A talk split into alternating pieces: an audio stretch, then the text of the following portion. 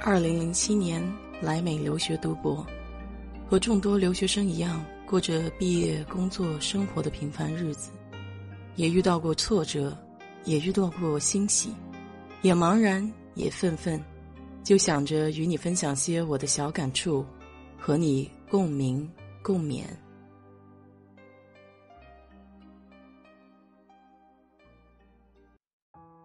嗨，你好。我是 DJ 学色蛋子。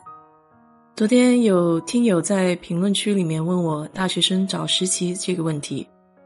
因为没有具体说是在中国还是在美国，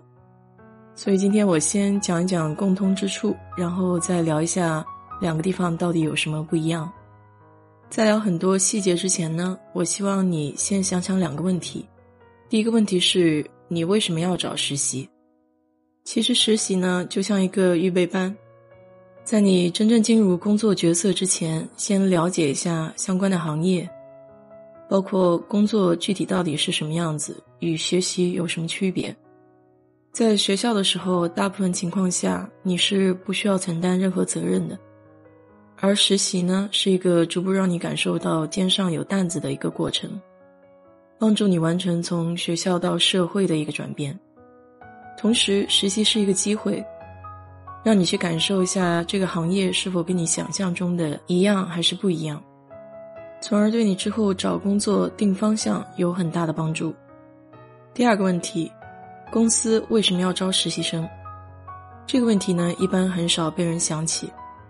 但是换位思考很重要。你站在公司的角度上去想一想他的动机，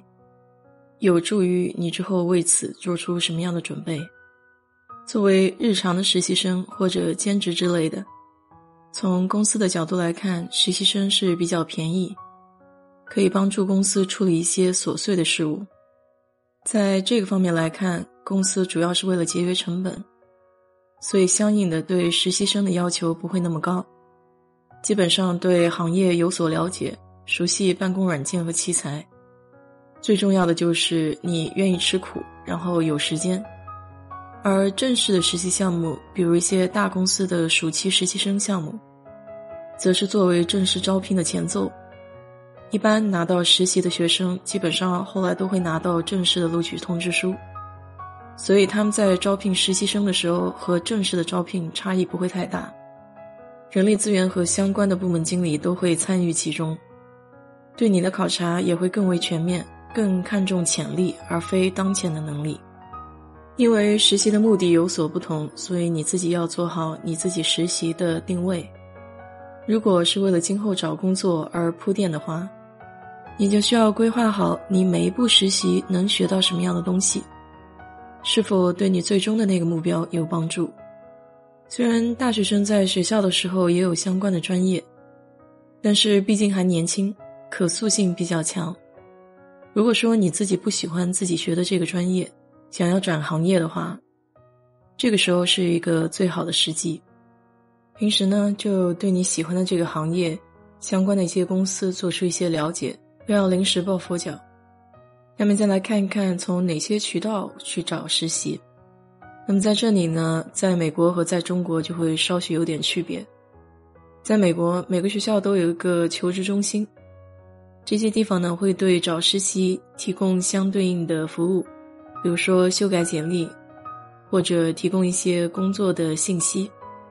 在找实习之前呢，你最好跟这里的相关工作人员约一个面谈，聊聊自己的意向，然后听听他们的一些建议。在美国，每年的暑期实习生基本上招聘是从春季开始，所以各大公司呢会到相对应的学校里面去招聘。这时候呢，你就着装正式一点，带上自己的简历，去每一个展台介绍自己，尽量让招聘人员对你有一个深刻的印象。那么在国内呢，就要利用好学校的论坛。以南京大学为例的话，小百合的 BBS 上面就有很多的兼职版、实习版，在这些版面上呢，会有很多跟实习相关的信息。那么常规的渠道在美国和在中国就比较类似了，只不过网站是不一样的。在美国，我们一般用的是 LinkedIn，国内的选择就比较多一些，比如说有中华英才网、大街网、应届生求职网等等。在找实习的时候，首选是内推和学长学姐的推荐，因为有人帮你说两句呢，比你自己海投要来的好很多。所以这也算是平时的人脉积累吧。如果你实在没有这方面的资源呢，就像我说的，上网上去找这种关系。我自己在 LinkedIn 上也经常有人会联系我，去询问一些实习的信息。所以你可以做的就是，比如说到 LinkedIn 这样的网站上去寻找你想找的相关行业的一些人，进行自我介绍，然后表明一下自己的意向。当然，首先你需要放低自己的期望值，因为发信给十个人能有一个人回你就很不错了。但是是总比不是强。在找实习的时候呢，尽量不要给自己设太多的条条框框，比如地域上的限制。如果你认为这个实习对你很有帮助，实习的工资也够你在当地生活的话，我认为去异地实习也是一种很好的体验。如果是找日常实习生的话，以上的方式都不奏效的情况下，有一种不得已的办法，你也可以尝试。那么就是带上简历，穿的稍微正式一点，直接到写字楼找到相关的公司做毛遂自荐。在美国呢，这种情况可能比较少见一些，但是也不能说没有。如果实在拉不下脸，也可以找到相关公司的网页，看看有没有人力资源部的联系方式。留下你的信息和你的意向。那么找到了自己的目标公司和岗位以后呢，就要开始着手准备求职信和简历了。关于简历方面，我就不做赘述了，因为有很多人都说过简历这方面的事情。但只有一条，就是根据岗位的需求，你的简历是需要做出相应的调整的，并不是一份简历适应所有的岗位。那么今天我就重点强调一下求职信的重要性。在国外我们叫 cover letter。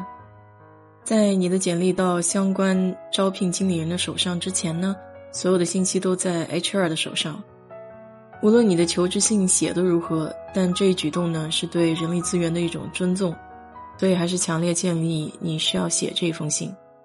那么信的内容呢，就需要根据岗位的要求写出自己对应的特质。算是让招聘单位知道为什么我需要招你，而不是别人。强调一下自己与这个岗位的匹配度，也就是你可以给公司带来什么，然后同样的公司可以给你带去什么。因为招聘过程呢是一个相互匹配的过程，所以你需要体现出自己的自信心，认为自己可以给公司带去价值的同时，你也希望公司给你提供什么样的平台，这样呢才是一个正确的求职观念。最后再说一点注意事项吧，无论是在国内还是国外，需要降低自己上当受骗的可能性，所以尽量还是找一些比较靠谱的公司。在去应聘之前，在网上把公司的信息多了解了解，这样呢也能体现你对找工作这件事情一个认真的态度。好了，今天这个话题呢说的有点长。但是，如果你还有什么其他的问题需要问我的话，欢迎在我的评论区留言，希望可以帮助到你，谢谢。